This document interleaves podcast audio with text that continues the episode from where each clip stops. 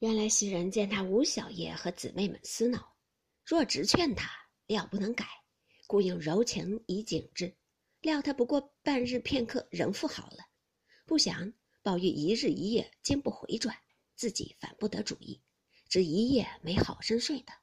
今忽见宝玉如此，料他心意回转，便越性不睬他。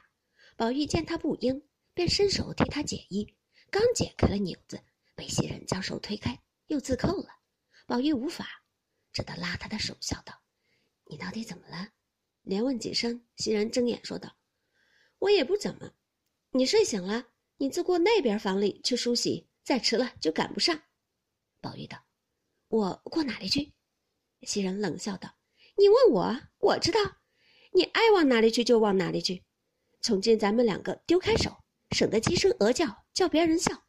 横竖那边腻了过来，这边又有个什么四儿五儿服侍，我们这起东西可是白玷辱了好名好姓的。”宝玉笑道。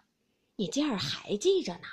袭人道：“一百年还记着呢，比不得你拿着我的话当耳旁风。夜里说了，早起就忘了。”宝玉见他娇嗔满面，情不可禁，便向枕边拿起一根玉簪来，一跌两断，说道：“我再不听你说，就同这个一样。”袭人忙得拾了簪子，说道：“大清早起，这是何苦来？听不听什么要紧，也值得这种样子。”宝玉道。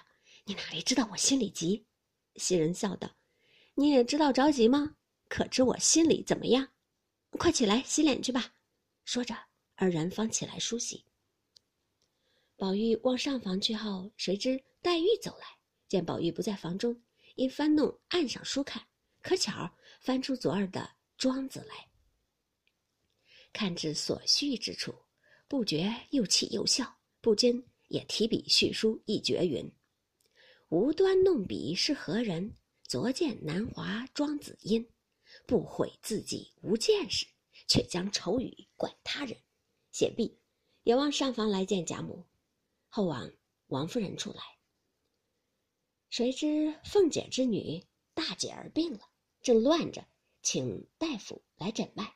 大夫便说：“替夫人奶奶们道喜，姐儿发热是见喜了，并非别病。”王夫人、凤姐听了，忙遣人问：“可好不好？”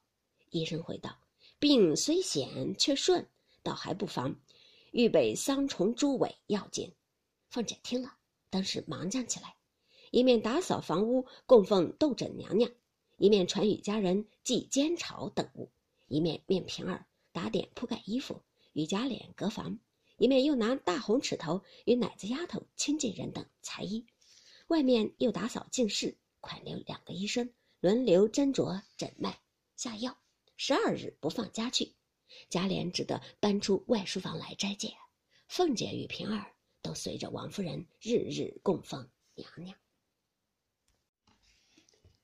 一日，大姐独进搬回，十二日后送了娘娘。阖家祭天四祖，还愿焚香，庆贺放赏已毕。贾琏仍复搬进卧室。见了凤姐，正是俗语云：“新婚不如远别”，更有无限恩爱，自不必反叙。次日早起，凤姐往上屋去后，平儿收拾贾琏在外的衣服铺盖，不成往枕套中抖出一绺青丝来。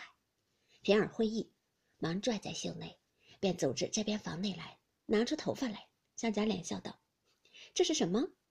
贾琏看见了，着了忙，抢上来要夺，平儿便跑。被贾琏一把揪住，按在炕上，掰手要夺，口内笑道：“小蹄子，你不趁早拿出来，我把你膀子撅折了。”平儿笑道：“你就是没良心的，我好意瞒着他来问你，倒毒狠。你这毒狠，等他回来，我告诉他，看你怎么着。”贾琏听说，忙陪笑央求道：“好人，赏我吧，我再不毒狠了。”一语未了，只听凤姐声音进来，贾琏听见，松了手。平儿刚起身，凤姐儿也走进来，命平儿快开匣子，替太太找样子。平儿忙答应了找时，凤姐见了贾琏，忽然想起来，便问平儿：“拿出去的东西都收进来了吗？”平儿道：“收进来啦。”凤姐道：“可少什么没有？”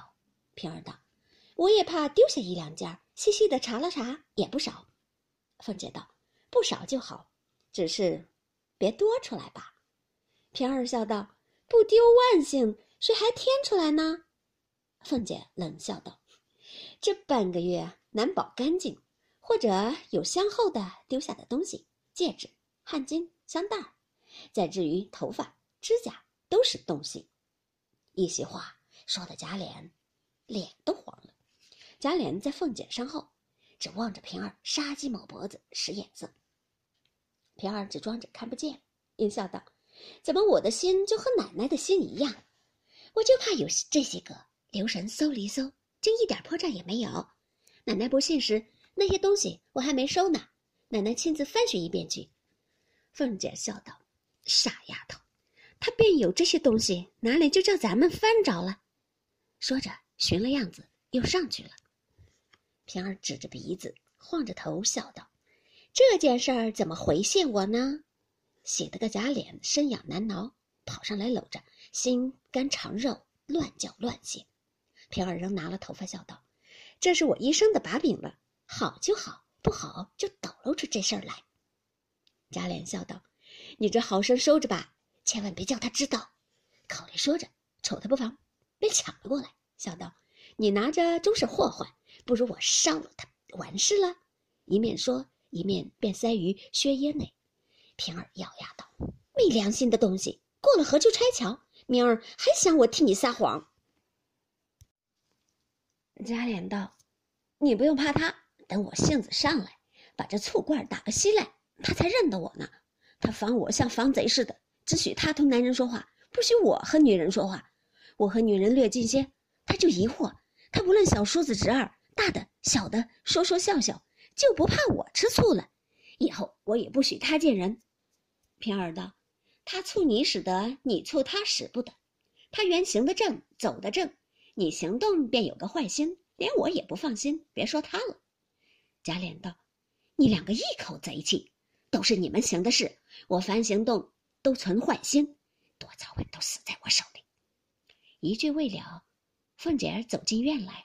因见平儿在窗外，就问道：“要说话，两个人不在屋里说，怎么跑出一个来，隔着窗子，是什么意思？”贾琏在窗内接道：“你可问他，倒像屋里有老虎吃他呢。”平儿道：“屋里一个人没有，我在他跟前做什么？”凤姐笑道：“正是没人才好呢。”平儿听说，便说道：“这话是说我呢。”凤姐笑道。不说你说谁？平儿道：“别叫我说出好话来了。”说着也不打帘子，让凤姐自己先摔帘子进来，往那边去了。凤姐自掀帘子进来，说道：“平儿疯魔了，这蹄子认真要降服我，仔细你的皮要紧。”贾琏听了，一撅倒在炕上，拍手笑道：“我竟不知平儿这么厉害，从此倒服他了。”凤姐道。都是你惯的他，我只和你说。贾琏听说，忙道：“你两个不毛，又拿我来做人，我躲开你们。”凤姐道：“我看你躲到哪里去？”贾琏道：“我就来。”凤姐道：“我有话和你商量，不知商量何事，且听下回分解。”正是，淑女从来多抱怨，娇妻自古便寒酸。